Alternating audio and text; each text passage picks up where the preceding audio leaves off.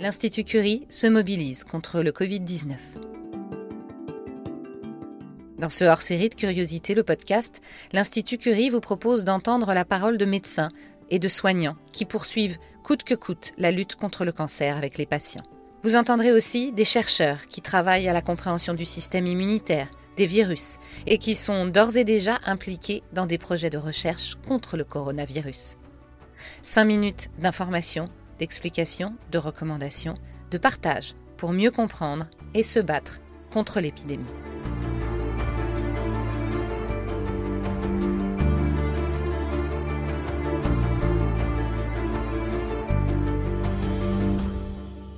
Franck Pérez, je suis directeur de recherche au CNRS, euh, chef d'équipe euh, à l'Institut Curie et je dirige l'unité biologie cellulaire et cancer. Franck Pérez, bonjour. Bonjour. Vous travaillez actuellement euh, sur plusieurs types de projets autour du, Covid-19 et l'un d'entre eux consiste à, développer de nouveaux tests de dépistage. Est-ce que vous pouvez nous en dire un peu plus? Oui, on a été contacté par Thierry Rose, qui est un collègue de l'Institut Pasteur qui travaille dans l'équipe d'Andrés Alcover à Pasteur.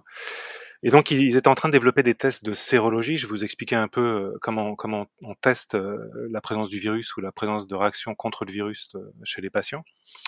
Et donc ils nous ont contactés pour essayer de développer avec nous des tests sérologiques.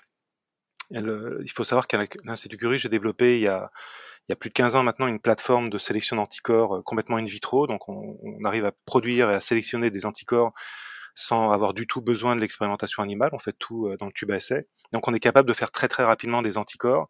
Et donc ça les intéressait pour évidemment aller très vite dans la mise au point de ces tests sérologiques.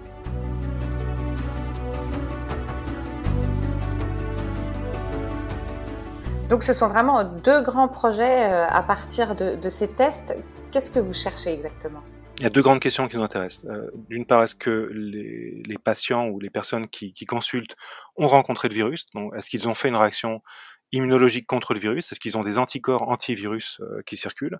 Et par ailleurs, est-ce qu'on peut directement détecter le virus? Donc on a ces deux grands projets qu'on a débutés avec euh, l'Institut Pasteur. Donc le premier, c'est la sérologie, savoir si on est séropositif, si on a des anticorps antivirus dans le sang ou dans la salive. Pour ça, on a sélectionné des anticorps qui détectent les immunoglobulines humaines, donc les anticorps humains.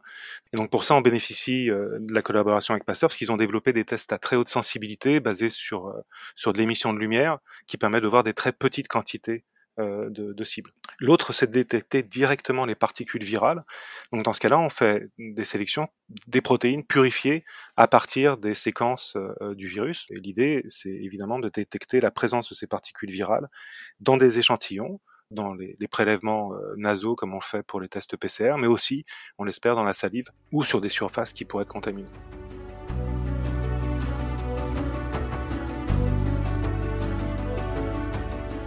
Alors, vous nous parlez de, de, ce que vous êtes en train de tester, mais on est en train actuellement d'entendre que on n'est même pas sûr d'être immunisé contre ce Covid-19 quand on l'a eu. Ah oui, il faut faire très attention à ça. Nous, nous ce qu'on va proposer euh, avec Pasteur et d'autres, hein, c'est d'avoir un résultat qui dit euh, est-ce qu'il y a ou pas des anticorps contre le virus qui circulent et essayer d'être quantitatif, est-ce que le titre est élevé ou pas élevé.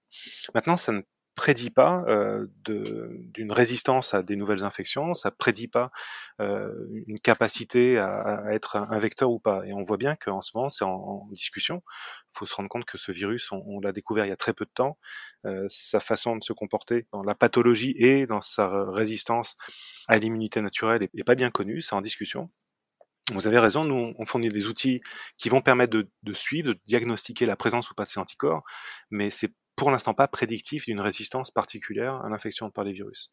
Mais de toute façon, ce genre de tests vont être nécessaires à avoir. Et de nouveau, si on pouvait aussi avoir des tests dans la salive, ça nous permettrait aussi d'aller très très vite pour suivre les populations.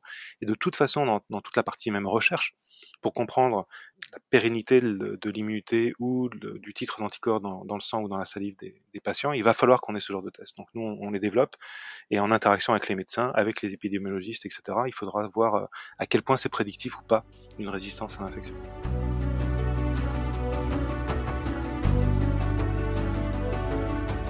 Vous me parliez il y a quelques instants d'un autre projet. Euh, vous pouvez euh, nous en dire un, un, peu plus? Oui, tous les virus, euh, pour entrer dans les cellules, ils se servent de protéines cellulaires, comme porte d'entrée qu'ils détournent à leur profit.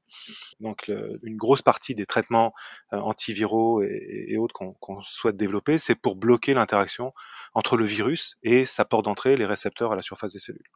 Et nous, on s'était dit qu'il y a peut-être une autre façon de faire, ça serait tout simplement d'empêcher le récepteur d'être présent à la surface des cellules, donc de travailler à l'intérieur des cellules et de bloquer son transport vers la surface des cellules. Et donc on l'a fait dans le modèle du VIH, on a travaillé sur une protéine qui s'appelle CCR5, qui est l'un des récepteurs du, VIH, et on a en effet euh, utilisé nos compétences dans, l'étude et, le contrôle des voies du trafic intracellulaire pour trouver des petites molécules qui bloquent le transport de cette protéine CCR5 à la surface des cellules et qui bloquent et réduisent en tout cas fortement l'infection par le VIH.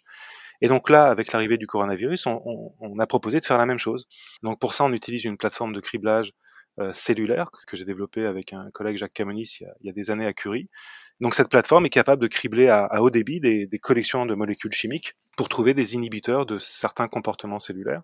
Alors on est, on est parti sur des, des collections de molécules chimiques qui regroupent des molécules qui ont déjà été autorisées pour l'utilisation chez l'humain pour aller très très vite entre entre la recherche, entre ce qu'on fait au laboratoire et peut-être des propositions qu'on pourrait donner aux médecins de telle ou telle molécule ou médicament qui pourrait avoir un, effet bénéfique dans la lutte contre le virus. Et donc c'est ce projet-là qu'on a redébuté et qui est en train d'adapter les protéines euh, récepteurs du virus pour euh, cribler ensuite avec la plateforme Biophénix Acure. Franck Pérez, merci beaucoup. Merci beaucoup.